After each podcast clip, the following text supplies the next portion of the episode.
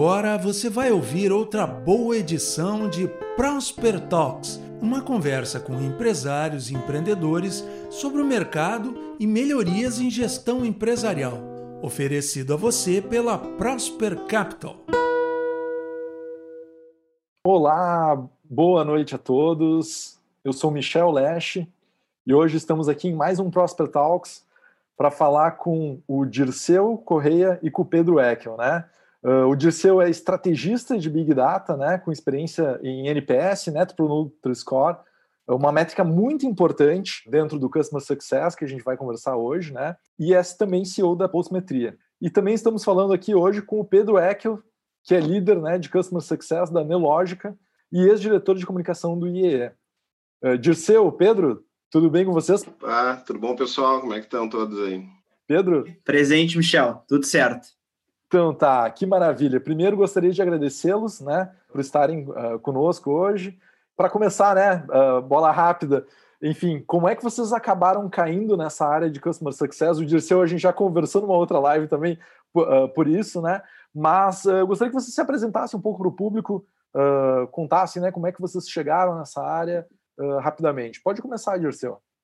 Bom, mas gente, assim, sendo bem é, é, rapidamente aí fazendo uma, uma, apresentação geral, então sou Dirceu, é, é, em termos de profissionais, né? Então hoje sou CEO da Postimetria, que é uma plataforma multicanal que trabalha com essa visão de Big Data e olhando para a experiência do consumidor a partir do uso desse Big Data, em especial aqueles conteúdos mais descritivos, qualitativos, espontâneos, que são multicanais por diversos pontos, tanto canais de atendimento interno da empresa, quanto canais de ambientes é, como redes sociais, por aí vai.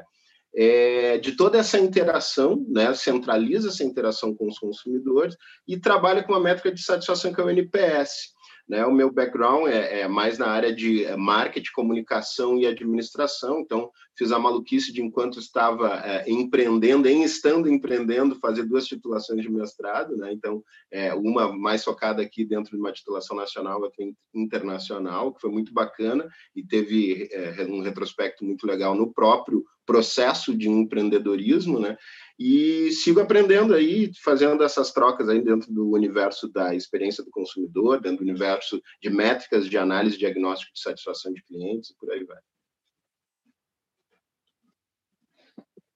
Maravilha, muito legal. Pedro, conta um pouco mais sobre a, a tua trajetória até aqui. Boa. Michel, já vou aproveitando agradecer o convite, né? É a primeira vez que a gente está junto aí depois de um bom tempo, né? 2020 foi bem bacana para mim, participei de várias lives, de vários benchmarks com várias empresas do mercado brasileiro. Então, estou começando aí, de fato, em janeiro, já com uma primeira live. Estou bem honrado pelo convite de vocês e estar tá participando aí junto com o Disseu também. Bom, o, o, meu início, ele foi um pouco engraçado, porque ele uh, parece que é de três anos, quatro anos em CS, mas se a gente for considerar o meu primeiro trabalho efetivo de carteira assinada foi quando eu tinha 18 anos, foi em relacionamento. Né? Então, há, vamos lá, mais de 10 anos atrás, a gente diria que era CS, só a gente nós não, só, não sabíamos que era CS de fato, né? Que a gente fazia, inclusive foi onde eu e o Michel a gente se conectou na Câmara Americana lá de Porto Alegre, né? Então, se a gente for contabilizar os anos de CS aí, então é desde que eu comecei a trabalhar no mercado mesmo, faz mais de 10 anos, né? Mas, de fato, galera, o que, que aconteceu?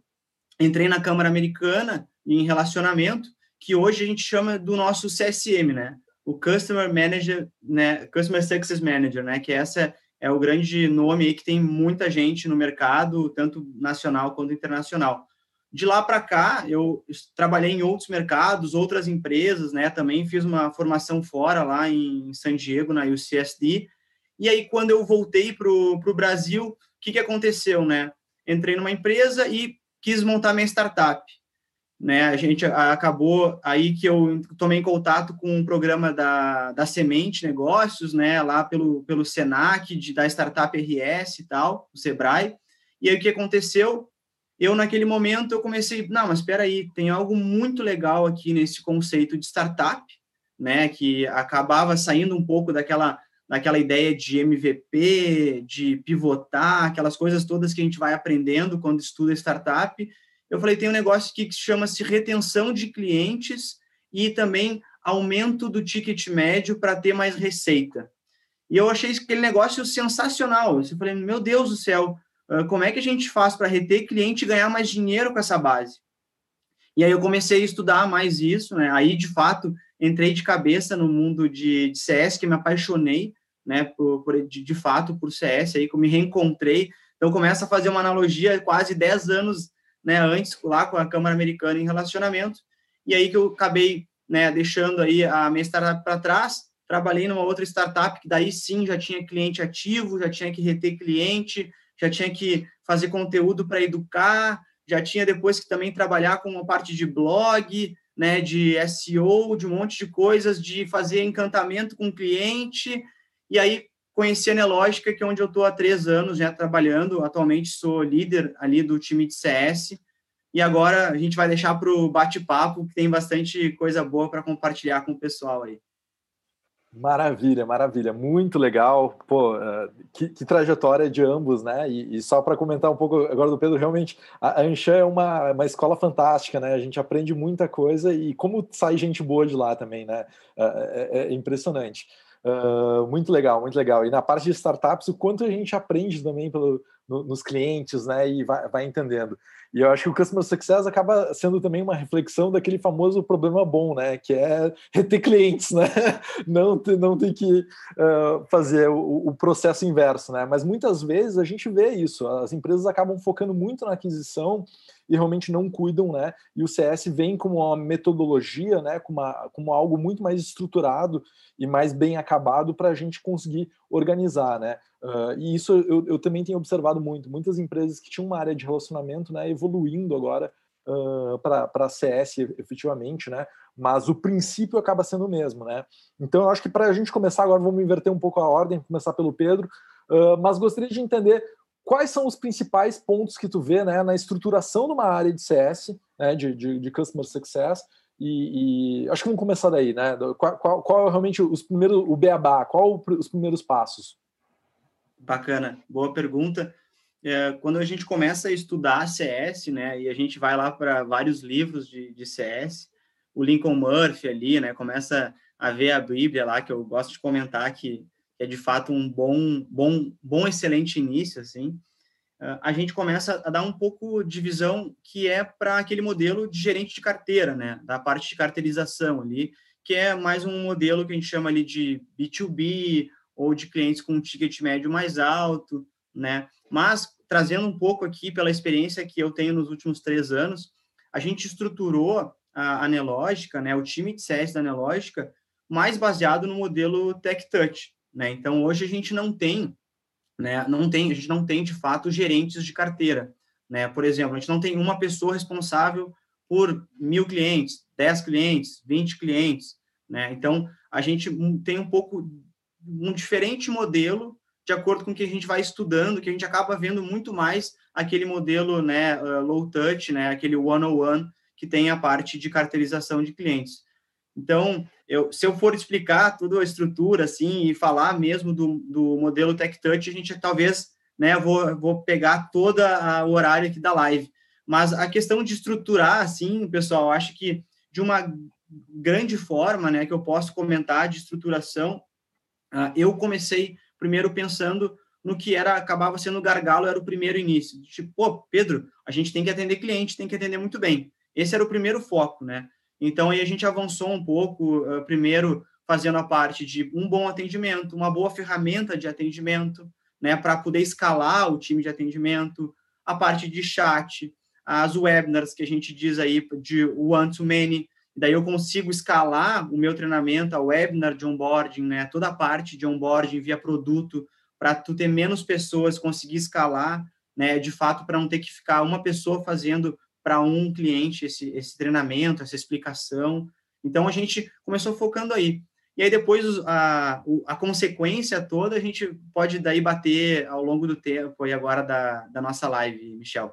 Mas de bate pronto, é, eu pensaria assim muito, eu falo num, num, treinamento que, que eu tenho, né, que é o seguinte, pessoal, eu acho a primeira coisa, quem trabalha em CS, na minha visão, que ainda for focar em Tech Touch, é tenham mentalidade de startup porque a gente consegue errar rápido, a gente consegue pivotar, a gente tem antevisão, né? A gente consegue escalar, a gente pensa em várias coisas que está dentro e por trás desse conceito de, de, startup, né? Mas, enfim, vou passar a bola aí para o Dirceu agora. Não, não, perfeito. Pegando o gancho aqui, né? E, e Dirceu, como é, como é que tu enxerga né, toda essa estrutura, né? Uh, tendo uma área de CS dentro de uma, uma startup, né? Então, fazendo o gancho, e que cuida, né, ajuda os clientes justamente a, a, terem melhores métricas, né, a terem maiores dados sobre seus próprios clientes. Como é que tu enxerga isso? Bom, eu acho assim, tem uma, uma questão essencial aí dentro desse universo, é que a, a, nossa, a nossa live aqui, ela se propõe a falar sobre dois contextos bem bacanas, que é o contexto da, do CX e o contexto da, da, da, do Customer Success o Customer Success ele é, dentro de aspectos gerais, um elemento dentro dessa visão toda da experiência do cliente.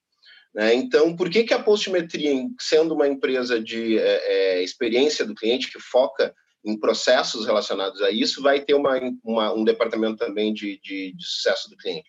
porque para nós o entendimento, inclusive está no nosso DNA né, da postimetria, que a gente tem lá uma frase que é, a gente chama de PTM, é o acrônimo né, da, da, da Singularity University, né, que é, é Propósito Transformador Massivo. Por que, que, é isso? Porque ele tem que ser um propósito, ou seja, tem que ser alavancador, ele tem que ser é, é, transformador, ou seja, também impactante, e massivo, porque uh, alcança muitas pessoas. O que está por trás para nós desse propósito transformador massivo é a frase opinião tem valor. E por trás dessa frase opinião tem valor, tem a visão que é o nosso DNA, que é gerar uma relação de ganha-ganha na percepção de valor entre marcas e consumidor. Olha só, uma relação ganha-ganha na percepção de valor entre marcas e consumidores.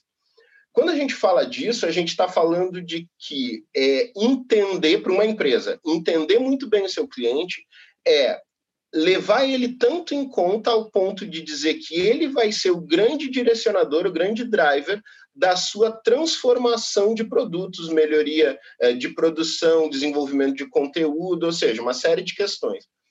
Por outro lado, para a parte do cliente, é entender o seguinte, cara, eu cada vez mais vou querer procurar e me associar, ou seja, me associar do ponto de vista do consumo, a empresas que olham para aquilo que eu estou falando, onde minha opinião tem valor, ou seja, o feedback, a interação, o meu grau de satisfação com aquilo que eles estão me trazendo é relevante.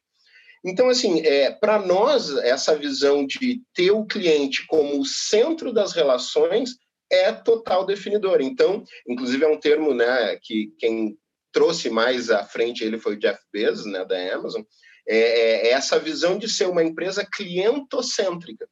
Então, por óbvio, né, a Postmetria, uma vez que está dentro desse nicho de customer experience, né, de experiência do consumidor, olhando de, principalmente para essa questão de dados e inteligência artificial e olhando para métricas, a gente vai, obviamente, tentar se estruturar a partir de elementos e estruturas de departamentos e, e processos que tentem colocar esse cliente dentro do centro.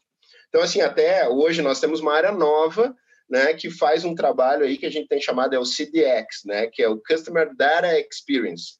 Então, como nós somos uma empresa de dados, é, a gente criou uma estrutura que ela faz uma ponte também, é como se fosse um misto de operações junto com uma visão de, é, é, de estratégia de dados, entendendo desde o onboarding do cliente quais são os alinhamentos necessários para que quando esse cliente entra dentro da, da tua empresa, ele consiga ter toda a estrutura de atendimento, desde as demandas de novas features de entendimento, que a nossa empresa entenda a infraestrutura de negócio que ele tem, desde a infraestrutura tecnológica até a infraestrutura de negócio, e que isso chegue já bem melhor formatado para essa área de CS então, aí essa área de CS vai focar muito no processo da condução desse cliente dentro da abordagem de negócios da empresa. Então, a área de CS ela acaba sendo um, um, processo dentro dessa visão total da experiência do consumidor. Inclusive, o termo CX, né, ele às vezes é muito confundido com o termo UX, né, que é, é User Experience. É, por quê? Porque o UX também está dentro desse contexto da experiência, né? mas ele está mais focado justamente nos processos de design de interface dessa interação do cliente, em especial quando tem produtos, né? de como é que ele interage com a tua estrutura de, de, de produtos, mais propriamente dito, de ambientes de canais desses produtos. Mas é essencial tu ter assim, então, essa área de, de CS, porque ela faz essa, essa liga ela faz essa interação do teu processo de negócios acompanhando o cliente. Mas, claro, nós estamos com um especialista aqui, eu vou me deter mais nessa parte anterior, mais ampla, que é essa visão do CX, né? É, e, para mim, é, é, importante entender da onde vem o CX, ou por, mais do que da onde vem, o porquê que ele é importante. Essa visão da experiência do consumidor, ela se apresenta porque as, não é necessariamente porque as empresas ficaram todas muito benevolentes, boazinhas e querem o, o, o, o usuário e o seu cliente atendendo. No fim, acaba sendo, mas na prática elas entenderam que isso é um driver de negócio. O processo da retenção de clientes hoje está cada vez mais ativo.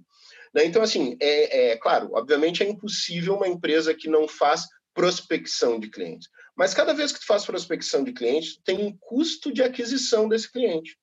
Tu tendo um custo de aquisição desse cliente, esse cliente entrando dentro do teu processo de negócio, ele tem que se pagar. Para ele pagar, o que, que começou a se entender? Quando tu aumenta o tempo de vida que ele fica contigo, chamado Lifetime Value, LTV, né? É, tu tende a ter cada vez mais capacidade e lucratividade em cima de clientes. Então, tem vários estudos aí que dizem que é o seguinte: se tu, enquanto negócio, consegue reduzir, uh, vamos lá, 5% do teu churn, churn é perda de clientes, em alguns segmentos do negócio tu passa a ganhar até 95% da lucratividade no tempo desse cliente. Então, isso é essencial. Então, colocar o cliente no centro não é mais só uma benevolência do negócio, é uma estratégia objetiva de negócio e que ainda por cima te dá como ganho o entendimento melhor do perfil, das necessidades, das demandas de todas as, as, as dores desse cliente para te melhorar no mercado. Perfeito. Não, até porque tu trazendo clientes melhores, eles ficam por mais tempo, né? Então toda essa dinâmica do CAC e LTV Perfeito. tem que estar tá conversando de uma, uma boa forma, né? Não, mas é, hoje o papo é, é, é, é, de alto nível, como sempre, né? Mas por isso que, inclusive, hoje eu fui cortar o cabelo, fui fazer a barba, que eu pensei, não, hoje eu vou estar uma galera que entende, né? Vou, vou ir bonito. Mas deixa eu, eu chamar. Tentei, cara, eu não consegui sair no meio do caminho para ir poder fazer a melhor não, barba, mas, mas, mas, mas tá, tá, muito bem. O, o, que importa hoje é, é, é, o papo. Obrigado de novo. Deixa eu trazer aqui o William agora, que vai, vai trazer a próxima pergunta aqui. Tá, tá, tá ansioso aqui nos bastidores. O William, que é nosso partner, né, que cuida da parte de M&A. William, tudo contigo. Boa noite, pessoal. Pedro, eu não te conhecia. Prazer. Dirceu, a gente já bateu alguns papos. É, Dirceu, eu cheguei um pouquinho depois que vocês já tinham começado, não quis interromper aí os, vocês de, de falar. Tá muito, muito legal.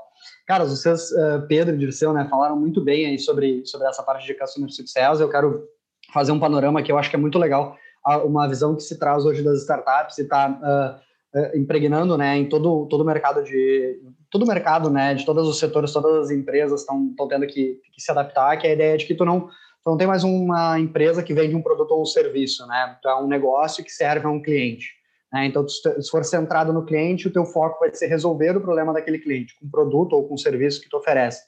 E aí tu não é, tu deixa de ser uma empresa de produto e serviço para se tornar uma empresa que resolve um problema, ou seja, se aquele problema tem uma nova solução, tu tem que te adaptar.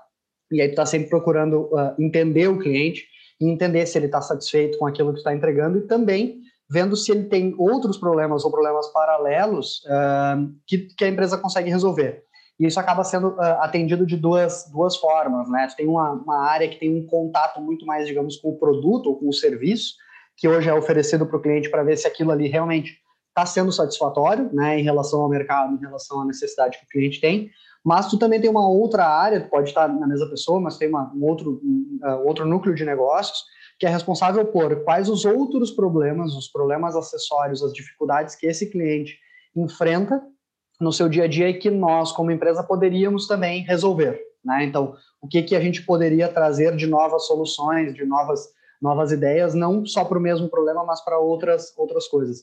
Como é que vocês uh, enxergam isso, né? essas, essas duas áreas de negócio, digamos, né? Área de desenvolvimento de novos produtos e área de, de atendimento, né? Agora vamos trocar um pouco, né? Começando uh, com, com o Dirceu, como é que a gente, que a gente faz essa... Uh, como é que vocês enxergam isso, né? Como é que enxerga que as empresas fazem isso? Como é que vocês fazem isso dentro de casa? Perfeito. Se eu, se eu conseguir lembrar, tem um journal muito interessante que é, é, saiu no Journal of Marketing, que eu acho que ele tem, ele traz uma visão bem bacana, que é a visão de gaps do processo de desenvolvimento do produto. Então, é, as variáveis que, em geral, as empresas têm que conhecer para a produção de produtos é as necessidades do cliente, o quanto existe o, o, o, boca a boca, ou seja, a divulgação desse cliente, do que os clientes que o mercado façam o produto dele, e a partir, inclusive, das experiências desse cliente. Então, esses três elementos geram, então, o, a percepção geral em termos de mercado dessa empresa.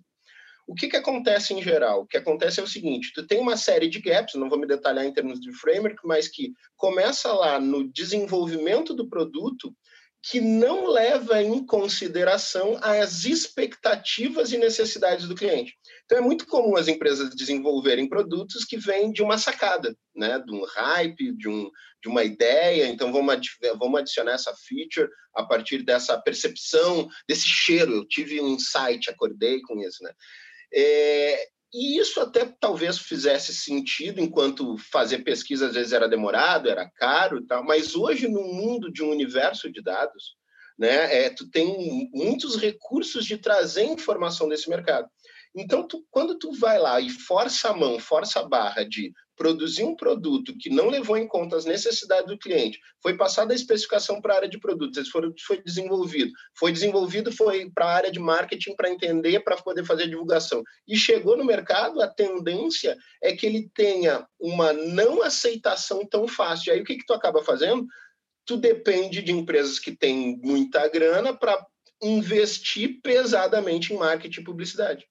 Então, olha só, tu espera chegar na ponta do processo para ver que tu tem um grande atrito da tua produção de produto para investir um caminhão de dinheiro para meter goela abaixo teu produto dentro do mercado.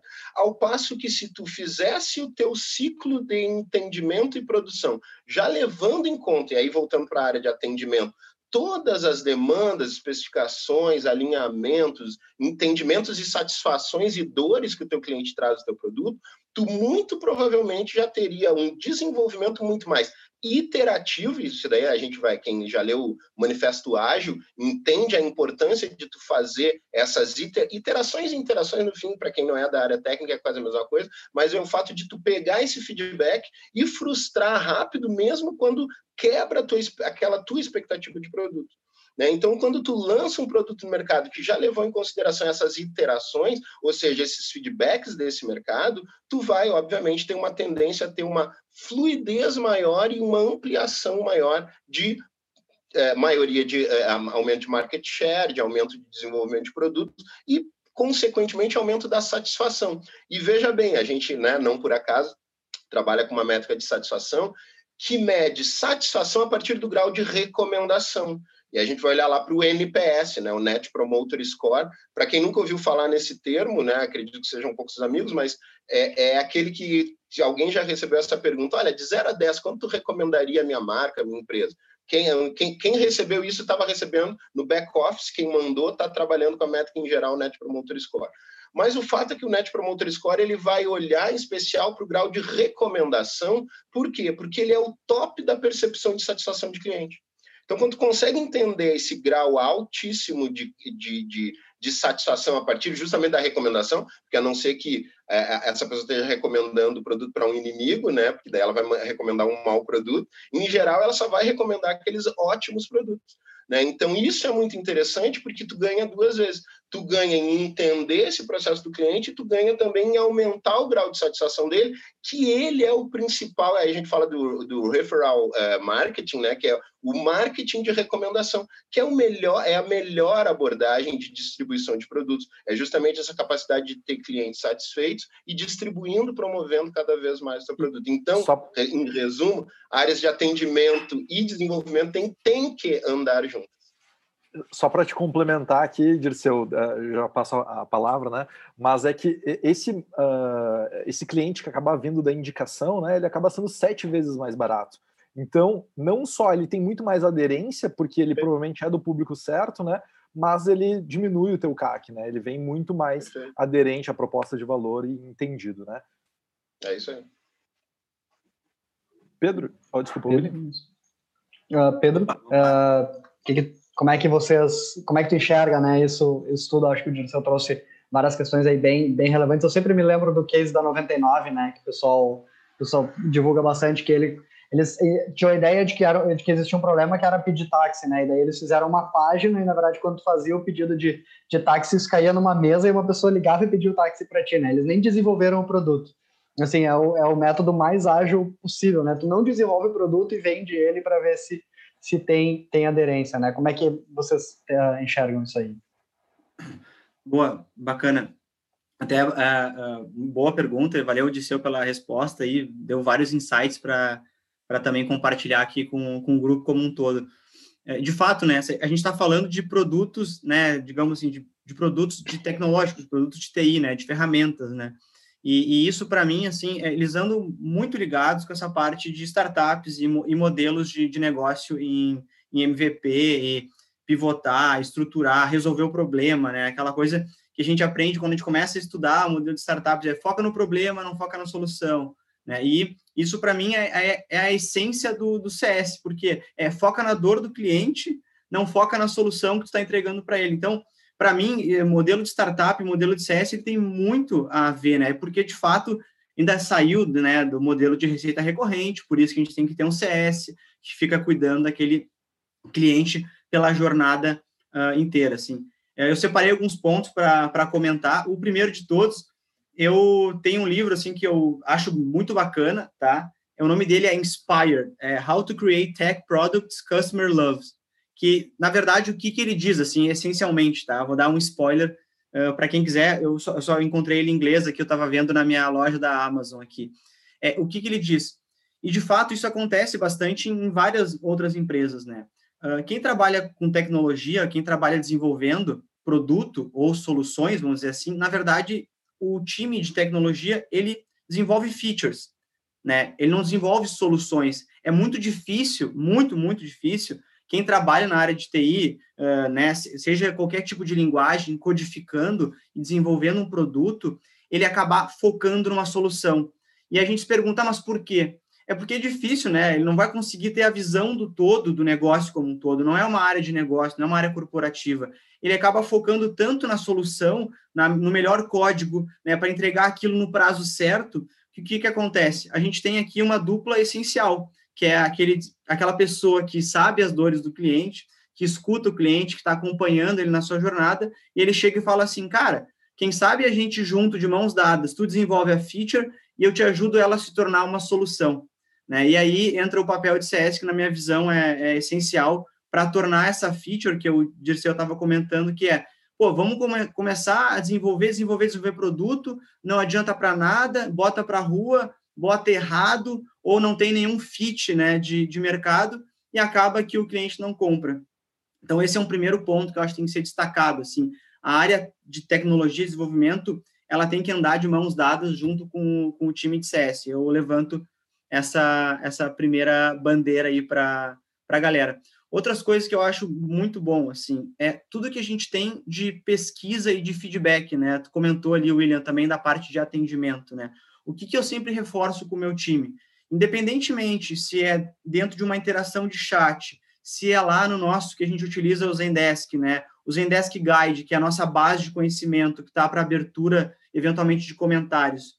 Ou, por exemplo, seja numa interação nas redes sociais, se o cliente está falando lá num comentário do Instagram, né? Ou seja, daqui a pouco, numa pesquisa de NPS, após ele ser um promotor ou ser um detrator e der um, e ele vai escrever alguma coisa, Olha a imensidão de informação que eu acabei de comentar com vocês, a quantidade de comentários que a gente tem, a quantidade de riqueza que a gente tem, né? E o Dirceu fala muito bem disso, assim, que a gente tem que conseguir estudar isso e parar e ver, pô, olha quanta riqueza a gente tem de formar esse dado numa informação para a gente, eventualmente, ou pivotar o produto, se for necessário, não tem nenhum problema, mas a gente conseguir melhorar o produto, ou eventualmente uh, criar módulos que a gente chama aí de fazer um cross-sell ou eventualmente melhorar esse produto dentro da empresa. Então, o CS tem essa função também, né? O CS tem essa função de chegar e estar tá lado a lado, junto com a área de TI, para passar de uma feature para uma solução, mas ele vem nesse outro braço aqui, acompanhando o cliente e ouvindo tudo que ele tem para dizer, para chegar em um dado momento e falar assim: epa, peraí, eu acho que eu tenho oportunidade de negócio aqui. E se é, que nem o Disseu falou, se é valor para o cliente, é valor para mim. E se é valor para os dois, eu posso cobrar. E aí todo mundo fica feliz e, obviamente, também uh, tem mais dinheiro aí na, uh, na mesa, né? Então, é esses pontos que eu separei para responder a tua pergunta, William. Ah, muito legal. Acho que é bem, é bem uh, essa visão, né, que a gente acaba uh, buscando trazer. A gente fala bastante de startup, empresa de tecnologia, mas a real é que todas as empresas têm que, ter, têm que adotar essa nova mentalidade, né? Uma mentalidade que, que traz muito mais resultado, independente do, do perfil de empresa, independente do, do modelo de negócio, traz muito mais resultado e traz muito menos custo, né? Desenvolvimento de produto que não está alinhado com o cliente, perder cliente que está insatisfeito porque não está fazendo o customer success direito, né? E não sabe se o cliente está tá realmente satisfeito. Um produto que está lá parado há bastante tempo de prateleira, que não tem mais adesão, é, não tem mais aderência em relação ao mercado. Então, acho que é, é, é importante que a gente que a gente fale isso. Né? Não é só para as empresas de, de tecnologia, mas é porque as empresas de tecnologia hoje estão sendo as, as que mais recebem recursos, né, recursos financeiros e também recursos uh, intelectuais que estão pensando novas formas de fazer negócio, né? Eu acho que é legal a gente uh, lembrar isso, que acaba tendo empresas de vários vários setores podem ter essa essa mentalidade. Isso é uma mentalidade, né, e não um modelo de, de negócio.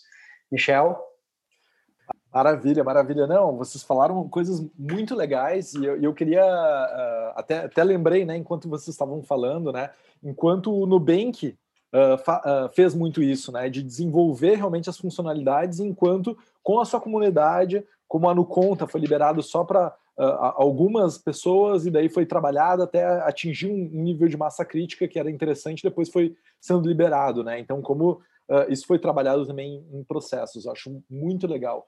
Uma o, coisa que. O, o, é, Michel, eu, eu até que aproveitando, assim, para a gente fazer também né, nessa linha do bate-papo, eu sei que já vai trazer uma pergunta, mas reforçando o que falou tanto o William quanto falou o, o Pedro também, é, eu vejo o seguinte: tem uma questão essencial aí que é CX, esse processo de experiência, não é sobre a empresa. A gente está falando de mindset é, é, é, eu acho que mudar esse modelo, né, o mindset, né, essa palavra que já está tão batida, mas assim, a principal visão dessa mudança de modelo é que entender que a experiência do consumidor não é sobre a minha empresa, é sobre a experiência do consumidor. Claro que ela é uma experiência sobre a minha empresa, mas se a gente não entender que o principal, o primeiro, o relevante dessa história é o consumidor, eu vou estar tão em si, tão em, em, em, ser mas tão, tão focado em mim mesmo, no meu umbigo, que tudo que eu vou fazer, ainda que parece que pensando no consumidor, ainda é para minha empresa. Então é essa é essa mentalidade que precisa se alterar para te ter uma organicidade mesmo na atuação em relação ao CX. E aí tu vai levar ele muito em conta, porque o foco é o cliente, o consumidor, o mercado. É, exato, acaba sendo até uma perspectiva que às vezes é meio arrogante, né? Da gente achar que eu tenho a certeza que eu sou o, o, gênio solitário, né? E quando não, não é, não é sobre isso, né? O, o Seth Godin, o, aquele grande marqueteiro da, das vacas roxas, né? Tem uma, uma, frase que eu acho sensacional. Não é, não é bem assim ipsis literis, né? Mas é Uh, como, como, é que é? Uh, eu prefiro criar um, um produto para o meu público do que um público para o meu produto. E muitas vezes que a gente enxerga isso. Eu crio uma solução que eu acho que ela é mágica, e ela não encaixa em lugar nenhum, porque só eu tenho, às vezes, aquele problema. E, e, quando o problema, eu tenho que resolver os problemas dos meus clientes, entender eles, porque muitas vezes, e, e eu acho que isso que as startups e essas empresas de tecnologia uh, conseguem fazer muito rápido, né? através da, da, da iteração, através da, da, da, interação com seus clientes, entendendo e modificando, pivotando quando é necessário, de entender focar nesse público e aí sim partir para a solução. Pedro, eu estou sentindo que tu quer complementar. Vem, vem, vem com fé. Boa, boa, obrigado. Não, eu acho perfeito esse ponto e, inclusive, é algumas coisas que a gente... Ah, pô, vamos estudar aqui, vamos estudar CS. Aí a galera começa a falar jornada do cliente, marcos de sucesso, até ele ter o sucesso, aí depois eu posso fazer um upgrade, fazer um cross-sell e tal. Mas eu acho que é bem bacana o que o seu falou e me lembrou de um ponto a gente começa a olhar assim, tá, mas peraí, a jornada do cliente. Na verdade, a jornada do cliente, ela não começa na tua empresa, né? É, é, vamos fazer uma analogia. Quando tu, a gente vai na terapia, a gente não começou ali, né, para falar com o psicólogo, terapeuta naquele momento. Ah, agora, mas a gente trouxe todo um arcabouço, né, de medos, insatisfações, problemas que a gente quer resolver antes. E eu acho que esse, esse é, o, é o grande, é o grande ponto de ser o que ele comentou. Na verdade, é a jornada do cliente da vida dele. E eu, né, de forma humilde, eu estou aqui nesse pedaço do teu, do, da tua vida e vou tentar te ajudar a alcançar sucesso e assim por diante, né? Então, a gente tem que entender que quando o cliente ele entra para nós, vamos dizer assim que ele cai do comercial, ele sai de prospect para um cliente ativo ali, né? O que que acontece? Ele já vem com várias coisas. Ele já daqui a pouco já passou por concorrentes, né? Ele já passou daqui a pouco por outras empresas, dependendo do negócio. Então, eu acho que isso é importante também a gente estar ligado, né? Que, pô, é a jornada do cliente, ele começou a jornada comigo nesse devido momento, mas tem muitas coisas por trás que ele traz que a gente tem que estar analisando. Porque o que, que acontece? O, o modelo, na verdade, ele pode mudar. Daqui a pouco, essas pessoas que vinham com esse, essa, toda essa demanda, necessidade, ela pode, daqui a pouco, mudar um pouco a necessidade. O que, que vai acontecer? A gente vai ter que mudar porque a vida dela mudou, né? A jornada de vida desse cliente mudou. E aí eu tenho que mudar o meu produto. Assim. Então, achei bem bacana e queria compartilhar essa visão de que a gente, como soluções e empresas, a gente faz parte, a gente pega um, uma etapa da vida do cliente, né? A gente tem que estar ligado como é que ele vem, né? Eh, no início, antes de entrar conosco. Né? Perfeito. Deixa uh, eu, eu queria justamente trocar uh, nesse assunto, né? Nas jornadas de valor, que é um assunto muito importante para o CS né, e para a experiência do cliente como um todo. Né? E eu queria. Uh, o, o, Pedro falou logo no início, era uma coisa que eu tinha pensado. E, e acho que é, é, um dos principais pontos de dificuldade que eu vejo as pessoas implementando. Né? Uh, se vocês pudessem dar um conselho, uh, tanto para o público quanto para vocês, lá no início, quando começaram, como mapear essa jornada de valor ou como entender isso da melhor forma. Acho que o Pedro já deu alguns caminhos, né? Mas queria entender um pouco mais no detalhe se, se vocês têm algum processo, algum framework, alguma, algo para a gente se basear para poder mapear isso da melhor forma, né? Ou que atalhe o processo. Beleza. Então, cara, eu vejo assim, ó, eu, eu quando a gente fala nesse processo da, da experiência do, do, do consumidor, é bastante comum a gente pensar naqueles, naqueles processos, né, bem né, clássicos, até porque não pode ser clássico, eles são muito pouco implantados na realidade nas empresas, então está longe de ser clássico. Mas conceitualmente eles são muito falados, né? É, que é pensar, olha, eu tô, eu vou considerar então primeiro a minha persona, então eu preciso entender na área de vendas trabalha muito com essa visão de persona, que é o ICP, né? Que é o é, aqui na postimetria a gente chama de PIC, que é o perfil ideal do, de, de cliente, né? Que tem que ter PIC para correr atrás do perfil do cliente. Mas assim, aí vai na, na, nessa persona, essa persona tu tem que entender a jornada, então quais são os teus pontos de relação, o que está gerando atrito, onde é que está gerando pontos de pico de, de, interação, depois queda disso e tal. Aí depois tu entende a jornada, tu vai ter o onboarding, e depois do, desse onboarding tu vai, é, é, obviamente, desde antes, né, mas é, é quando fica mais intenso o processo de perceber a satisfação desse cliente dentro, da tua, dentro do teu ambiente, é aí que tem que entrar muita inteligência, é aí o ponto de entrada. Na verdade, a, a, o processo de satisfação está desde antes da venda, e, e, a venda é um dos funis que, a, que, se, que se aparecem, né? Então, o pós-venda também ele é o mais interessante, em especial porque a gente está falando de retenção de clientes. Mas, principalmente, esse ciclo todo tem que terminar, e é, é, terminar não, tem que é, é, indicar, e é por isso que tem que se dar uma atenção à satisfação, aos processos de melhoria. Então, ele tem que ter ações de melhoria. Se tu está fazendo todo um processo de entendimento do cliente só para venda, tu está fazendo errado. Né? Então, tu tem que sacar essa condição dessa... E, e assim, ó, às vezes as pessoas têm as empresas têm uma certa, principalmente as grandes, às vezes que não entram num processo mais ativo de transformação ou digital, de transformação num data driven, né? É, é, de ter essa dificuldade de entender a importância dessa visão dos dados. Mas eles são essenciais para te poder propor a ação de melhora. E aí, quando tu volta a mercado para nova prospecção, tu já vem com todo esse corte, já vem com toda essa, essa, essa curva de aprendizagem da interação que tu fizesse com o cliente. Então, vai lá. É persona, jornada, o processo de satisfação, é, ação de melhoria que retorna ao processo do, do, da novo, do novo ciclo de prospecção. Tudo isso é o mais convencional que a gente ouve falar. O que, que a gente começou a olhar aqui na postimetria? Que dentro desse miolo, que talvez seja o coração desse processo, que é entender o antes, o durante o depois desse grau de satisfação do cliente, existe o que a gente tem chamado de é, cadeia de valor da experiência do consumidor. Então, é, é, é uma, um desenvolvimento interno, uma visão interna da postimetria, mas objetivamente essa cadeia de valor da, da, da, da é, é, da experiência do consumidor, ele consiste em tu entender quais são os elementos que te auxiliam, então, nesse, nessa captação, nessa melhor entendimento da dor do cliente, a diagnosticar, depois de diagnosticar, tu conseguir atender, depois de atender, tu fidelizar, e aí sim, tu, depois desse ciclo completo, e aí fechar vários loops, tu voltar para uma qualificada prospecção. Né? Então, a gente está olhando, entendendo mais do que essa jornada, e sim, é uma cadeia de valor da experiência. É, e isso é muito legal porque o, o, eu costumo dizer né, que a plataforma, a postimetria, não, puxando brasa para o nosso assado, mas é, ela não é por acaso que também ela é assim, ela vem desse estudo, vem de conceitos, né? mas que é, é muito difícil, às vezes, tu lidar com esse tamanho, essa quantidade de dados que existe no mercado. Então, para ti, quando tu entende, consegue centralizar, tu passa a ter aquilo que hoje na área de TI é muito falado, que é chamado data lake, ou seja, um lago de dados. O que, que é isso? É um centralizador de informação que pode te trazer estratégias de ataque ou de defesa dentro dessa estrutura de dados. Né? Então, tem vários textos que falam sobre, sobre essa questão dessas estratégias, mas o essencial é que esse data lake te dá uma visão panorâmica de como é que está o teu negócio dentro do mercado.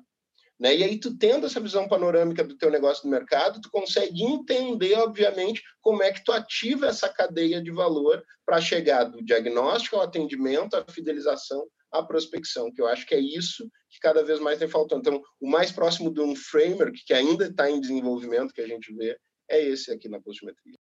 Pedro, queres comentar? Claro, boa. Bom, uh, baita aula aí do Disseu nessa pergunta aí, valeu, Disseu, pela resposta, sensacional. Uh, deixa eu comentar um também, uh, acho que assim, o que, que eu posso trazer de aprendizado, né? O Michel falou ali de, pô, dar uma dica aí, né? Daqui a pouco para antecipar, né? Eu acho que a, a, a, gente, como, como CS, gosta, né, de ajudar, é, por essência, então, óbvio que eu vou tentar aqui dar alguma dica que ajude a galera, assim. O que que eu, o que eu separei ali, enquanto Disseu estava comentando, o que a gente percebeu nesses três anos, tá? Dentro de, de Nelógica, assim. Primeiro de tudo, é um time que ama o negócio, né? Isso, para mim, é uma coisa extremamente importante. Para eu ter o time que eu tenho hoje, 13 pessoas, as pessoas elas têm que amar o que a gente faz. Né? E amar, no caso, hoje a gente trabalha no mercado financeiro. Então, tem que amar o mercado financeiro. Porque senão vai ser muito difícil da gente chegar e se apaixonar pelo problema, se apaixonar pelo cliente e vivenciar o que ele vive. Fica, vai ficar muito distante, né? Por mais que a pessoa se esforce, se ela não respirar, beber daquela água, vai ser muito difícil ela chegar e propor coisas novas, porque ela, obviamente, ela pode acompanhar os clientes, mas para nós aqui na Nelógica, a gente procura pessoas que de fato amem o mercado financeiro, senão o distanciamento ele fica e a, e a proposta de ideias, a proposta de agregar valor, conteúdo, mais soluções que ajudem o nosso cliente, ela fica um pouco distanciada. Assim. Então, se fosse uma primeira, assim, tu falou lá em time, né, Michel? Primeira dica, assim, eu acho que se alguém está construindo time, busquem pessoas que amem o negócio, que amem o que, com quem vocês vão estar tá trabalhando ou que amem de fato esse modelo de negócio aí que vocês têm. Outra coisa bacana, assim, que, que eu separei, que eu já até comentei numa outra live, é assim, uh, o Dirceu comentou, pô, vamos ter esse modelo data-driven, vamos olhar para dados, e de fato, para a gente que é tech touch, né, que não tem uma carteirização de clientes, para nós é assim, ou é esse modelo de vamos olhar para dados, transformar informações e tomar baseado em dados as nossas soluções e avanços em plano de ação, ou não tem como. Porque o que, que acontece? Fica toda naquela parte empírica de que, ah, eu acho, né? A gente, se for fazer lá um step back para o passado, pô, os vendedores tinham a, a, decisão de tudo. Chamava o gerente de vendas para a sala de reunião, ele falava, é isso, é aquilo, e acabou a história. E todo mundo ficava quieto, porque só ele tinha informação do cliente, né? Era ele que estava lá na ponta de vendas. O que, que acontece? Quando tu tem esse mapeamento né, de informação de dados, pô, uso de produto, quantas vezes logou, né, eventualmente quantas vezes ele acessou, acessou aquela feature que está testando, né, fazer um teste AB, tudo isso ele vai te trazer informações. Essas informações elas podem ser usadas aí pela equipe para tomar uma melhor decisão. Então não fica naquela parte, digamos assim, mais discurso do discurso da, do time de vendas, mas ela acaba tendo mais uma homogeneidade ela fica mais uniforme no time, né? E aí o que, que eu digo assim, se fosse uma outra dica é para quem quer pensar em modelos tech touch ou talvez eventualmente aí mudar um pouco e ter um modelo intermediário, eu focaria exatamente como o Disseu disse, assim, a gente dentro de, de CS tem uma pessoa chamada CS Ops, que é que é o CS Operationals, que é a pessoa que estuda, né, os dados, estuda, e aí a gente trazendo uma analogia mais perto para a Nelógica, estuda o uso de produto, como é que o cliente está se adaptando, como é que ele está fazendo eventualmente a quantidade de logins, como é que está o sucesso dele baseado em dados para tomar melhores decisões. Por que, que eu digo isso? Porque ele economiza tempo, economiza time, e economizar tempo, economizar time, economizar dinheiro. Então, hoje, a Analógica, né, ela tem um time de inteligência comercial, né, trazendo bem para o nosso negócio. O time de inteligência comercial, ele, na verdade, ele foi um embrião de um CS Ops, que aí passou para uma inteligência comercial que ajuda o time de CS, mas também em novos negócios, novos modelos de negócio. Mas basicamente o que eles fazem? Eles vão nos munir, né, a partir de dados com informações com o time de CS que a gente tem. Ele está apartado, né, de CS, mas eles juntos eles fazem o quê? Tomam decisões baseadas em, em dados que transformam informações e economiza muito tempo, né, inclusive dinheiro para a empresa. Então, essas duas dicas, né? É um time que ama o negócio e aí tem um, um eventualmente aí um CS Ops ou alguém que, né, ali o Dirceu comentou que tem alguém que olha para isso, né? É, tem a base de dados, olha para dados, né, é, faz a estratificação, né, vai talvez aí minerar a, a lá criptomoedas, vai minerar tudo isso e vai trazer uma solução para a empresa melhor. Seria essas duas dicas aí, Michel e William. Cara, muito legal. Aula, né? Vocês, o pessoal que está todo dia aí dando, dando aula para gente. Muito obrigado por, por compartilharem tanto, tanto conhecimento. Pessoal, uma outra coisa aqui que é, é uma pergunta que a gente geralmente sente, assim, quando a gente está falando com, com, os clientes, estão é, percebendo alguma, algumas mudanças do seu, seu negócio, é o seguinte, eu tenho um cliente, ele está satisfeito, eu tenho um perfil, uma carteira de clientes, eles estão satisfeitos, eu mantenho essa carteira de clientes rodando e eventualmente até fazendo uh, upsell, alguma coisa assim, mas eu não consigo captar novos clientes, né? Uh, tenho dificuldade de encontrar, de, de definir campanhas publicitárias, de, de, defi de, definir uma busca por, por cliente. Como é que como é que resolve isso? Qual, qual a recomendação de vocês de, de abordagem? Porque tu tem um CS ali que diz que está tudo certo, que o cliente está feliz, que está tá indo bem, mas tu não consegue achar uma, um, pool maior, né? Digamos assim, a, a piscina não, não cresce, né? De, de clientes para abordar. Qual é a, a, recomendação de vocês? Vou começar agora com o Pedro. Boa. Bom, é, essa pergunta, eu juro, se eu tivesse a resposta certa, assim, exata, nossa, eu, eu venderia, eu de fato venderia ela, tá, William? Não é uma pergunta fácil, assim, tá? Uh, eu não vou conseguir responder de forma objetiva, mas eu vou trazer algumas coisas que, que eu consigo agregar. Eu já participei de umas duas, três lives com, só com startups, né? E eles trazem, eles trazem muito isso, assim, de, poxa, cara, o que, que eu quero, né, falar de retenção e o que, que eu quero ver aqui de, de fazer ações de encantamento e tal, ou moments. Poxa, cara, eu quero é focar em trazer cliente, né, para eu conseguir vender, porque eu não estou conseguindo nem uh, começar a respirar, porque eu não estou ganhando grana, né. O que que, o que que eu, assim, uh, daria de dica, assim, para o time comercial e para o time de marketing, né?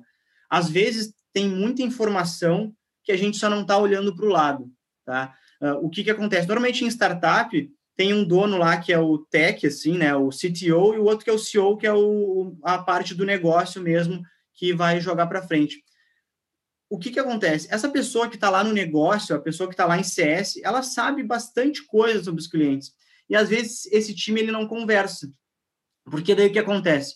Pô, eu tô, eu tô muito preocupado em vender, aí tá lá o CS tentando reter o cliente com um produto, com um, não tem um product market fit bacana, e aí tá tudo meio quadrado, mas, tá, poxa, é o marketing tentando fazer lá a alavancagem de leads e o lead qualification, aí é o comercial tentando vender um negócio que não sabe por que, que não vende, mas tem que vender, e o CS tentando reter porque não, não, não tem ali, na verdade, uma conversa com, com essa, essa escala aqui, né? O que, que eu basicamente faria é tentaria colocar né, o CS ou eventualmente ali as sugestões, analisar a, toda a parte de dados que a gente tem, desde NPS, parte de redes sociais. Pô, cara, o que, que a gente pode ajustar que a gente pode propagar isso de CS para comercial e de comercial para marketing, né? E aí fazer isso girar dentro da empresa para, né, daqui a pouco mudar um pouco do produto e conseguir avançar com vendas. Né? Isso que me vem na, na cabeça assim para conseguir responder essa pergunta que não é muito fácil, tá, William? Beleza, a ideia era realmente ter uma. uma um, é, é, um problema difícil, a gente também identifica ele como um problema difícil, né? Porque tu tem ali a, a, a informações que elas são um pouco conflitantes, né? Tem um cliente que não sai, mas aí tu não consegue captar novos, então ele realmente não é muito, muito simples. Era mais para provocar mesmo vocês. Vou colocar agora a bomba no colo do, do Dirceu. E aí, Dirceu, o que, que vocês. Qual é a tua recomendação? Cara, eu, eu, corroboro né, com, com a fala do Pedro inicial, que ela não é uma mas assim, eu vou tentar ser é, é, sucinto na resposta. Cara, forma de resolver isso é ouvir o cliente. Entendeu? Então, assim, é, é essa, é, essa é o mindset que tem, tem, tem que ser trabalhado. É, vamos lá, é, experiência do consumidor, o que, que é, em síntese? Cara, é todo o conjunto de atividades que tu faz para melhorar o relacionamento entre empresa e, e consumidor.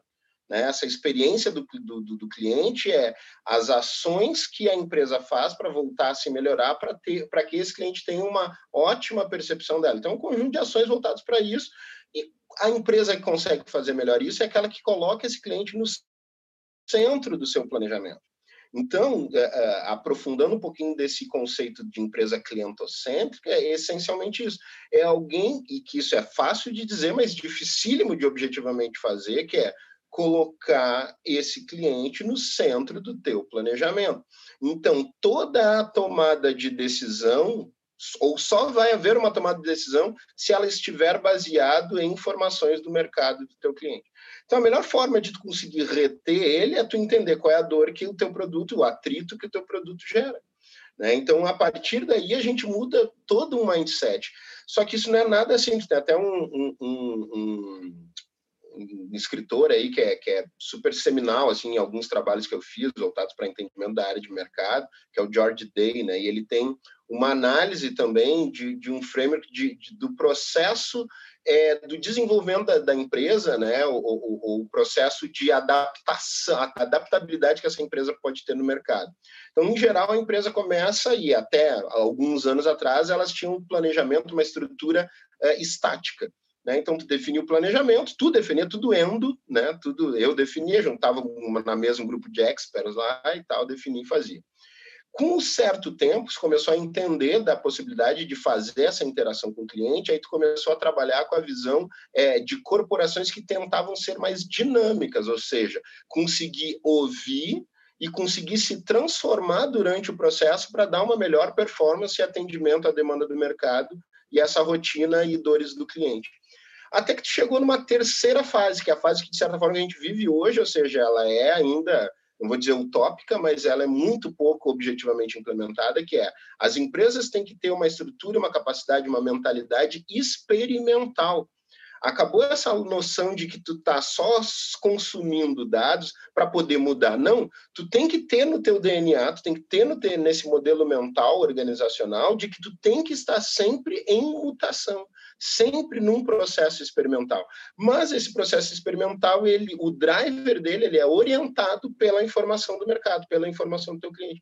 Então, porque assim, não vai ter mais aquela estabilidade, aquele platô de estabilidade onde eu consigo criar a estratégia, o processo, o planejamento, o número de departamentos, X que vai atender esse. Não, porque o mercado ele é mutável. O mercado ele é mais do que dinâmico, ele te demanda essa experimentabilidade do ponto de vista organizacional. E tu só consegue alcançar isso se tu é totalmente eh, data-driven. É, e o data-driven, eu acho que esse é um, um, um de certa forma, um, um, gota no oceano que a postimetria vem trazendo cada vez mais, e eu quando eu fiz alguns estudos justamente do, é, é, do impacto da tecnologia dentro do processo é, é, é da gestão corporativa, né? é que as empresas elas estão de certa forma até já bem adaptadas para toda a informação que vem do ponto de vista do dado estruturado, né? Essa informação que vem pronta, né? O analytics, né? Aquele, o, a análise do BI do negócio e tal mas elas ainda estão muito longe daquilo que é o essencial da percepção do cliente, que traz a espontaneidade, que traz a autenticidade e que traz a subjetividade do cliente, que é aquele dado mais espontâneo. Então, hoje, não por acaso, e aí, né, de novo, parece que puxa a brasa, mas assim, a postimetria, ela não é, ela não é a essência que me dá a fala, não. Ela é o resultado dessa percepção e conceitos, né, onde tu entendeu que é o seguinte, a riqueza está nesse dado não estruturado, só a gente falando só de Big Data, tem um conceito que diz o seguinte, cara, a gente fala para caramba em Big Data, só que só se usa 20% do potencial desses dados, que são chamados esses dados estruturados, que é esse conteúdo, ó, cliquei num botão no site, naveguei por tanto tempo, é, é, ganhei tantas curtidas, tantos likes, tem tantos atendimentos e tal mas tem outro 80% do valor do potencial desses dados, desse Big Data, chamado dado não estruturado, que inclusive é a parte do Big Data que mais cresce. E essa, muito pouco ainda, empresas estão já olhando, e se estão olhando, ainda não estão conseguindo tirar substrato disso. Então, ter né, é, plataformas né, é, é, é que conseguem dá essa capacidade de ler, interpretar automaticamente numa escala que o ser humano não dá conta, justamente esse dado mais descritivo, qualitativo e espontâneo, é o que vai te deixar mais próximo do contexto do cliente, o contexto da dor desse cliente. Entendendo esse grau, esse nível de subjetividade, esse grau de contexto e dor, é quando tu vai entender muito melhor, ele vai poder ter ações que auxiliam a manu, dar manutenção desse cliente, auxiliam a, a, reter esse cliente e assim aumentar a tua lucratividade com clientes que ficam mais tempo na tua base, que te permitem fazer upgrade de venda, venda cruzada e uma série de ativações. Muito legal, muito legal mesmo. Uh, deixa eu pegar esse gancho aí, até porque eu vivenciei um, uma, uma experiência que foi muito parecida com isso tava, uh, foi uma época de consultoria, enfim, a gente pegou um cliente que tinha isso, tinha clientes muito satisfeitos, uh, era uma startup, tava, uh, não conseguia crescer, né, e, e tava, entendia, não, ó, os meus clientes amam o meu produto, mas a gente não consegue prospectar, não está conseguindo crescer, não, e, e, eles acreditavam que tinham encontrado o product market fit. E, e esse é um ponto, acho que é muito interessante de começar a comentar, né, porque se os clientes te amam, talvez tu também possa ter chegado no platô de, de ter prospectado e conquistado todos aqueles clientes da, da, daquele perfil, né? Então talvez tu deu uma acertou o segmento de clientes, mas errou o perfil de cliente ideal. E o que, o que na época foi feito foi de entrevistar as maiores notas, entrevistar o, o, os clientes que tinham as maiores notas, que, que mais amavam o produto, e aqueles que amavam sim, mas tinham a menor nota. E ali saíram insights muito interessantes, de que, na verdade, estava um posicionamento realmente errôneo. E isso acabou alimentando. Então, pegando um pouco do gancho do que vocês falaram, né, acabaram sendo esses dados desestruturados da, da, uh, das entrevistas, né, que foram uh, a, a, analisados, uh, ouvidos várias vezes, até acharem padrões né, de comportamento e entendimento que, na verdade, o que estava errado é que a, a startup não tinha atingido o Product Market Fit. Ela tinha atingido um público de clientes que era interessante, mas que não era o suficiente para continuar crescendo na velocidade que eles queriam e não, não, não haviam não, não tá, e, o, e até uma questão muito interessante que isso acaba, acaba acontecendo muitas vezes, né, é que Uh, o problema que os clientes estavam uh, mais gostavam não era o problema que a startup se provocava a resolver.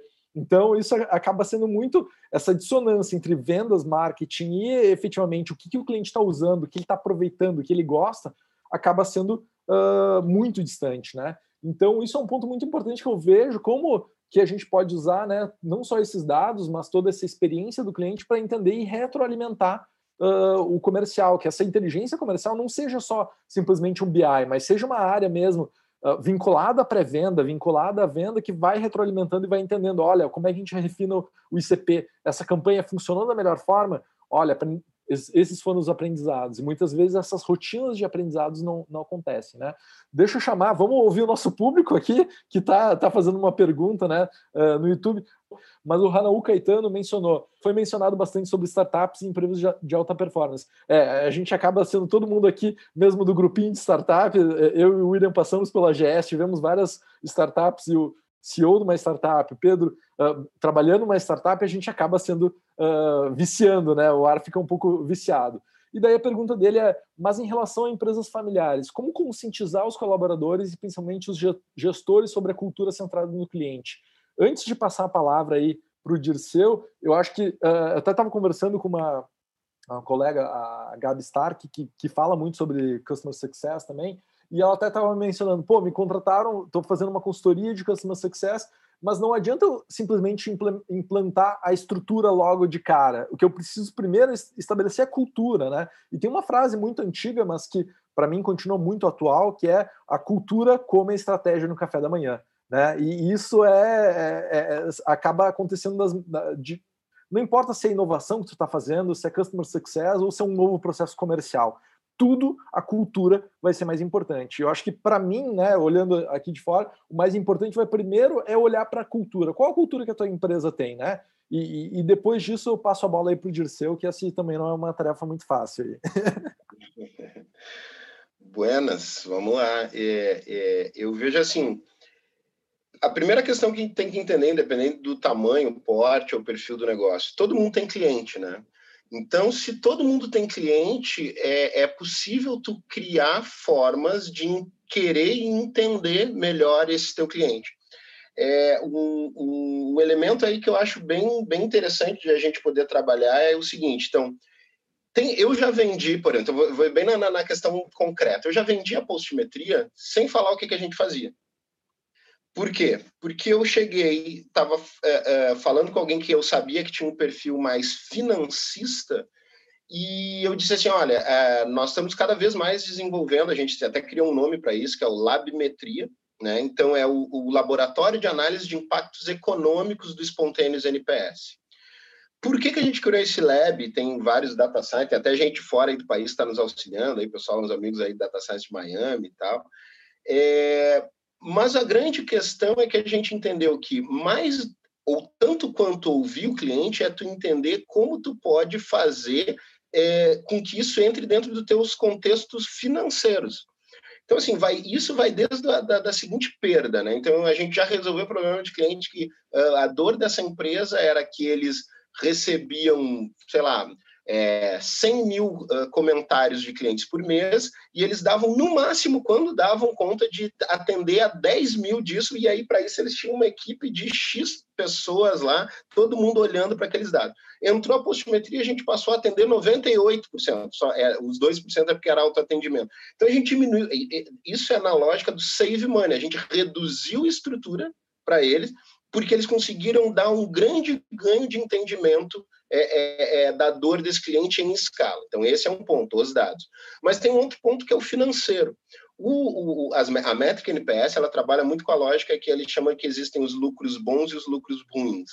E para qualquer nível de empresa, claro que quanto mais uh, recall, quanto mais interação tu tem de cliente, mais vai fazer sentido isso para ti. Mas tem algumas empresas é, é, é que têm uh, o seguinte: lucro bom é eu estou vendendo meu produto, esse produto está fazendo sentido no mercado, as pessoas estão comprando, gostam, comunicam para outros, ganho mais clientes. Lucro ruim é o seguinte: eu vendo meu produto no mercado, como eu não ouvi o meu cliente, esse produto chega cheio de problemas, ou esse serviço está sendo prestado cheio de problemas, eu gero cada vez mais insatisfação no meu cliente, e a comunicação que está acontecendo para o mercado é uma comunicação de detração desse produto.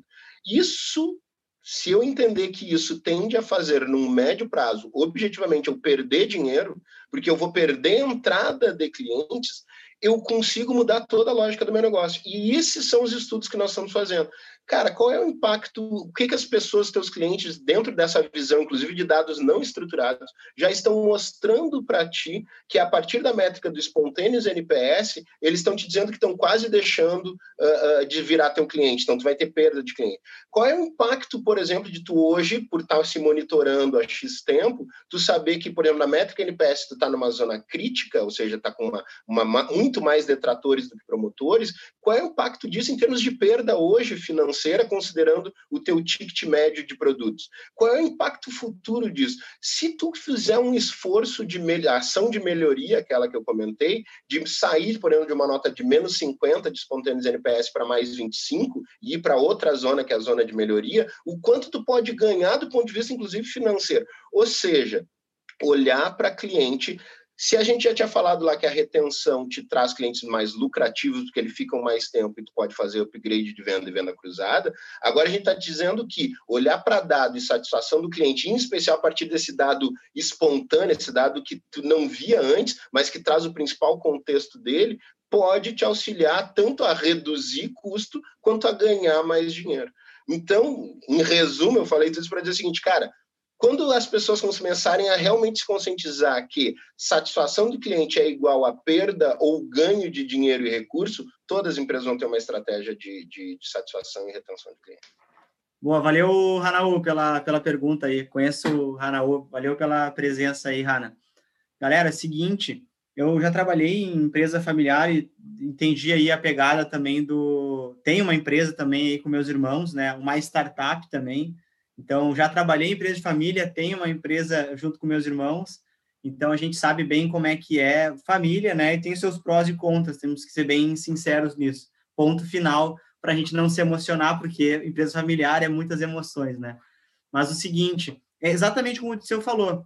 Cara, se não é top-down, se não é do. Por exemplo, na lógica, quando eu entrei lá, e foi isso que foi o Marcos, que é o CEO, ele disse ele sabia que ele, que ele queria CS, ele sabia o que, que era a mentalidade, o que, que era a cultura. Então, o trabalho fica muito mais fácil.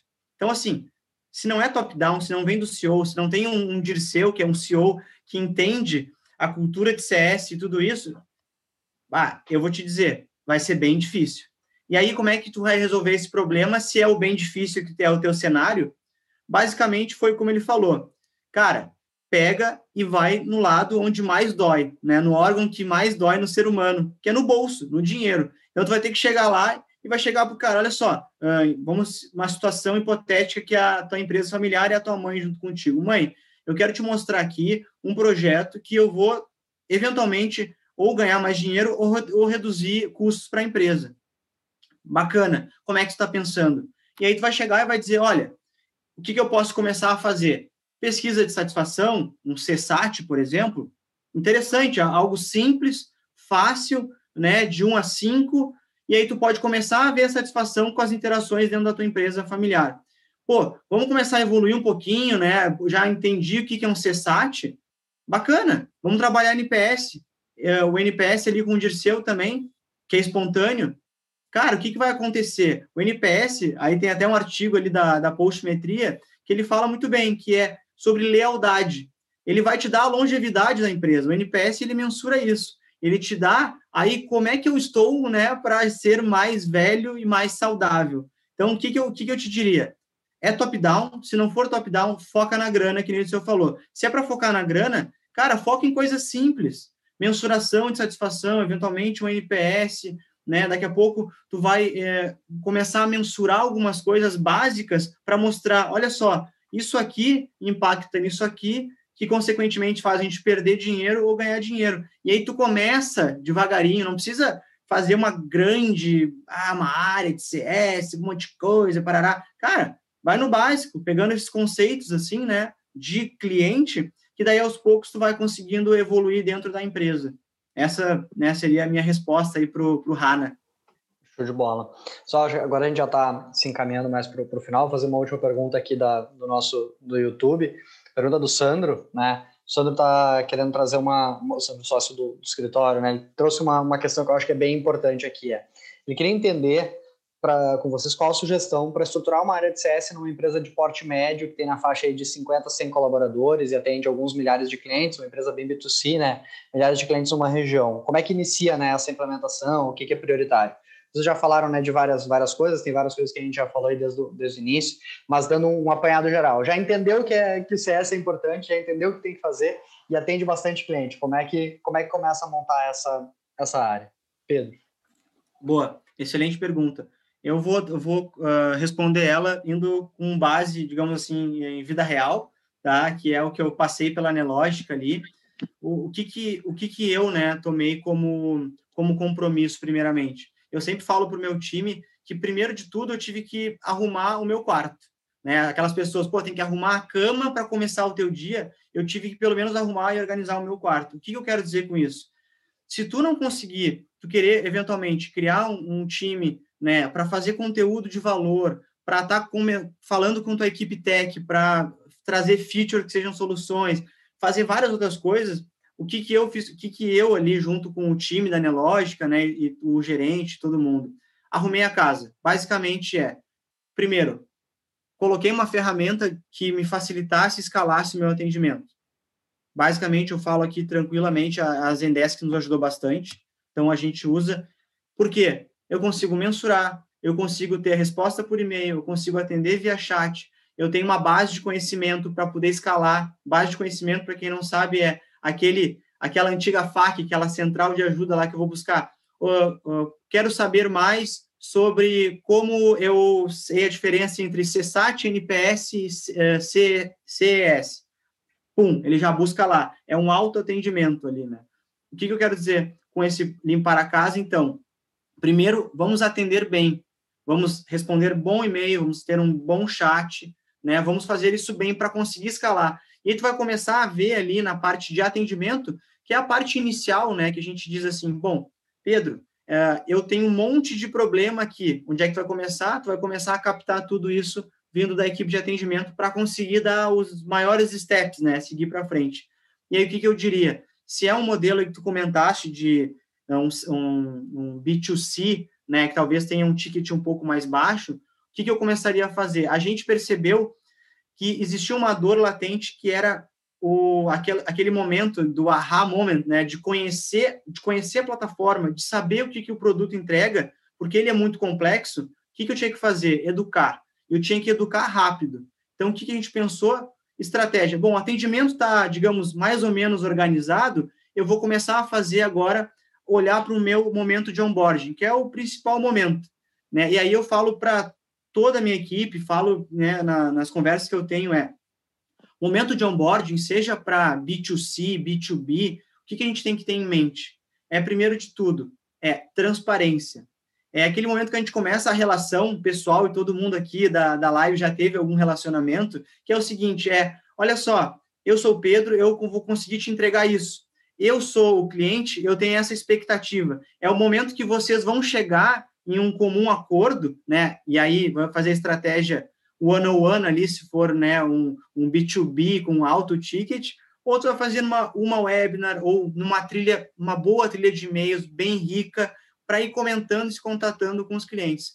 Então, o que, que seria, assim, né, a resposta aí do Sandro é, cara, vamos primeiro estruturar um bom atendimento para começar a ver gargalos, né? E aí eu falo do daquele livro, O Jeito Disney de Encantar Clientes, né? Dentro do livro ele fala muito de ali tinha um sentimento de combustão, né? Que era o quê? Ele poderia se colocasse ali um pouco de fogo ia explodir que, que era aquilo? É que tem, tem atritos nesse relacionamento. E é ali que tu começa a ver que tu pode resolver um monte de coisa, basicamente olhando para o atendimento. Então, atendimento, e aí depois eu começaria a olhar essa etapa de onboarding. Esses, daqui a pouco o onboarding lá da, da, do time do Dirceu é 60, 90 dias. Né? Para um B2C é 30, 20, 15. Mas eu olharia para isso e aí depois uh, dá para avançar, mas já aí já dá boa, uma boa história aí, Sandro. valeu, valeu. Dirceu, qual a tua recomendação aí para começar a montar um, um time? Então, assim, é, eu entendo que tem, uh, tem N formas, não tem uma receita de bolo, acho que essa é a primeira questão que tem que se entender, mas, assim, existem. A gente olha aqui e montou com essa visão de quatro etapas, né? É, ou quatro variáveis, não diria etapas, são quatro variáveis importantes: é estratégia, pessoas, ferramenta e meta. Então, assim, é, é, a estratégia, eu vejo o seguinte, tu tem que ter tua, uma visão orgânica do teu negócio. Então, para nós, talvez, nativos digitais, é, é, intensivo em dados, seja mais fácil ver e olhar para isso, mas uh, o contexto do CS atua e, a, e é ativado né, num ciclo muito forte e próximo entre CS, marketing e vendas. Esse trio trabalha basicamente junto né? É, é, é, então a gente está olhando para o cliente desde da captura dele, ou desde quando ele ainda não sabe que precisa da postimetria, até o, o, processo em que ele começa a ter uma interação mais direta com a vendas e quando ele cai no time do CS para ser atendido. Né? É, então essa estratégia de interdepartamental que faz esse jogo é essencial. É, ferramentas. Então, assim, ó, assim como para tanto, né, essas três áreas hoje, eu acho que Inclusive, às vezes, eu, eu participo muitas eh, de, de, palestras em universidades e, e, é, e é difícil e, e, triste, de certa forma, às vezes, até perceber como os alunos, eh, ainda dentro da formação convencional, estão muito afastados do que é a realidade é, instrumentalizada tecnológica é, que o corporativo tem hoje. Né? Então, é, é, ferramentas hoje são essenciais, então as ações de marketing, as ações de vendas e principalmente as ações de CS são muito instrumentalizadas e abordadas, suplantadas por ferramentas. Né? Então essas ferramentas conseguem trazer é, é, para as pessoas essa, essa organização, esse entendimento é, é, do, do, do, do, quase churn, esse entendimento do processo de que a, a ação de CS está funcionando, por exemplo, na postimetria, a gente tem cinco drivers que definem é, é, se os nossos clientes efetivamente têm tido sucesso do cliente. Esses drivers, né, eles são estratégicos, mas eles têm a ver com uh, nível de uso da própria plataforma, é, o, o, grau de usabilidade que ele tem tido e, e, entregáveis que ele tem recebido durante um X período. Então, tem uma, uma série de informações, né? Então, essa é a estrutura ferramental agiliza muito porque ela consegue te dar um, um, uma organização né, dentro desse, desse mar de informações que tem que dar do cliente. É, é, pessoas. Pessoas, cara, é a grande dor. Né? É, é, os processos, agora sim, já aproveitando para dizer, a postimetria está tá começando o ano aí com uma chamada, em seguida a gente deve estar tá colocando aí no ar uma divulgação, mais 10, 10 uh, vagas novas aí para contratação, por exemplo. Né? Então, são vagas para a área de, de, de sales, para a área de, de novos negócios, que é vendas, são vagas para a área de data science, para a área de programação, para a área de programa, para operador de dados, para a área inclusive de RH. E aí eu termino no RH para dizer que o, o, perfil humano, né, é, é, no trabalho inclusive que eu vi desse impacto da tecnologia dentro das, das corporações, acontecia muito o seguinte: as empresas já estavam se é, provendo de tecnologia, montando suas estruturas de data lake, montando, montando as suas estruturas de, de, tec, de programas, né? Mas o que estava faltando é o potencial e o, e o, e o caráter técnico. Tanto é que aqui na postimetria a gente não chama de RH, a gente chama de PH, que é, é potencial humano. E por último, metas, né? É, eu acho que essa ainda falando bem é, é, concretamente ainda é um elemento que a gente está desenvolvendo cada vez melhor, né? Mas tu ter objetivos ciclos uh, de, de, de, administração baseados em OKR, ter metas claras para as pessoas, tu ter uma estrutura que vai da meta geral global à visão individual é essencial. E aí tem todo mundo que, que, que é o que tu precisa, todo mundo com sangue nos olhos, e tu deixar muito claro o que, que é o teu valor. Então, o valor da postimetria é olhar objetivamente para esse processo cada vez mais de retenção de clientes, pensando no CS. Né? Então, como é que eu faço meu cliente cada vez mais ficar é, é, é muito tempo usando a ferramenta? E isso dá driver para todo o resto da operação. Então, em função de elementos e informações como essa, é, no final do ano nós fizemos uma mudança bem bacana em cima de modelagem de negócio, por exemplo alterou o status quo do processo de prospecção de vendas, a, a, a, a forma de olhar para como a gente poderia aumentar o perfil de entrada, ou seja, aumentar o funil, mas também reter mais os clientes. Então, assim, é isso. É, eu vejo que é é, estratégia, pessoas, ferramenta e meta são elementos bem bacanas para serem ativados numa, numa empresa, seja ela o tamanho que for, para trabalhar com o processo de, de, de sucesso do cliente. Ah, e um detalhe para fechar. Às vezes, é o que eu brinco na empresa, né? É, às vezes tu sabe que o cliente dificulta de tu dar o sucesso para ele, então como eu brinco, às vezes a gente tem que forçar o sucesso meio que goela abaixo do cliente. Então é o papel do CS é ser incisivo no processo de dar o sucesso para esse cliente. Então é, essa é uma pegada também bacana dentro desses tricks, esses hacks aí, pensando na experiência do consumidor. Também o curioso caso do cliente que não quer ficar satisfeito. Caso do cliente que não quer ficar satisfeito, cara, dá um livro isso. A gente deu conta. E é muito legal que eu tenho dito isso, cara. Às vezes a gente tem que enfiar a goela abaixo o sucesso do cliente para o cliente que não sabe que tem que ter sucesso. Bem isso. Legal, legal. Michel, tu quer fazer o fechamento aí? Isso, isso. Não, não, muito legal, pessoal. Pô, uh, brigadão pela presença de ambos. Antes da gente fechar, só queria uh, que vocês falassem, né, uh, se querem alguma frase final, querem deixar algum recado, né, para o pessoal. E também, se vocês têm alguma dica de livro, podcast, alguma coisa que está na cabeça, assim, que, nossa, uh, muito legal. O Pedro já trouxe uma, uma, dica de livro, né? Mas, enfim, são as palavras finais. Fiquem à vontade aí. Pode ser, então. Vamos lá. É, não, gente, assim, é, é isso. É, é toda essa síntese é, leva para a visão de que a, ah, existe uma mudança dentro do ambiente corporativo, administrativo, que é, é, cada vez mais, e isso é muito bacana, tem se olhado para esse processo da satisfação, porque se quer chegar no contexto da retenção de clientes. Então, a empresa que ainda não tem esse modelo como driver do seu posicionamento, da sua ativação, ela vai perder, e muitas vezes para clientes que ainda nem começaram, porque tu, tem muitas empresas que estão entrando no mercado dela já com esse modelo, já com essa, com essa perspectiva, nativos digitais, com uma pegada muito forte. Eu acho que isso nem é novidade a falar.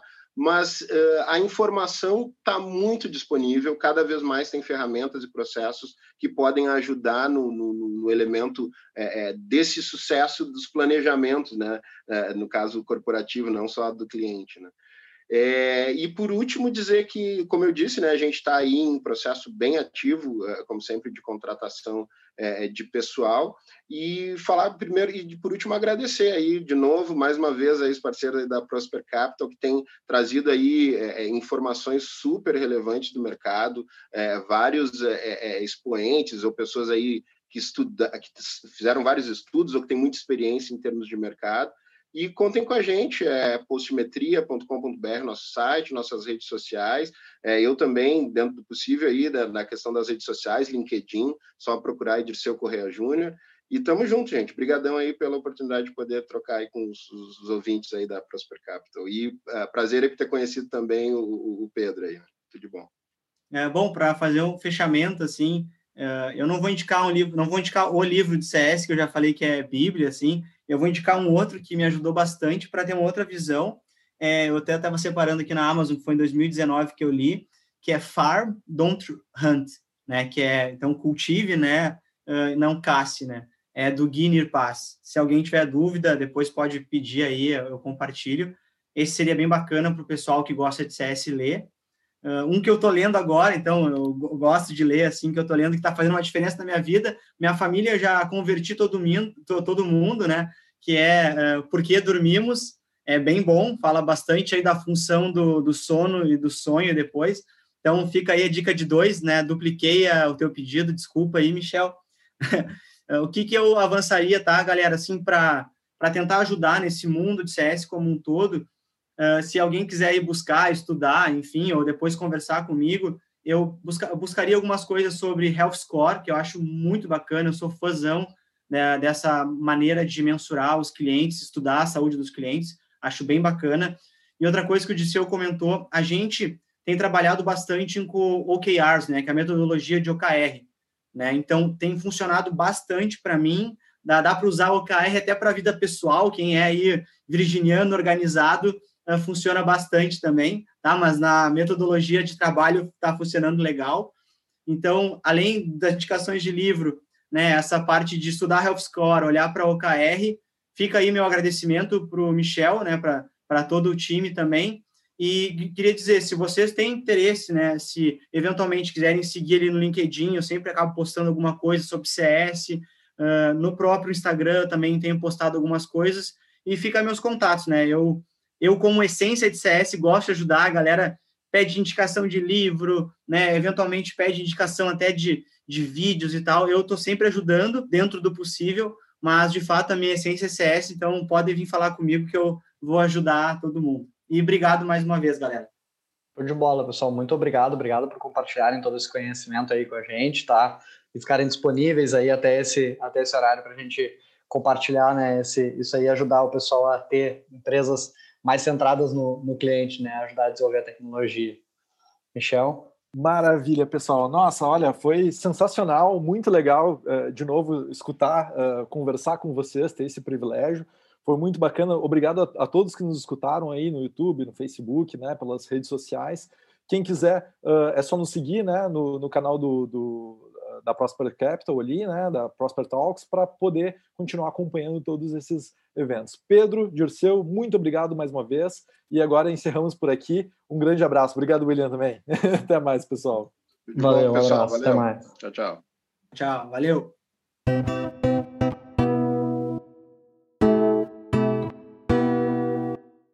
termina aqui mais um Prosper Talks, uma boa conversa com a equipe da Prosper Capital. Produção Mr. Maia Música e Conteúdo Sonoro.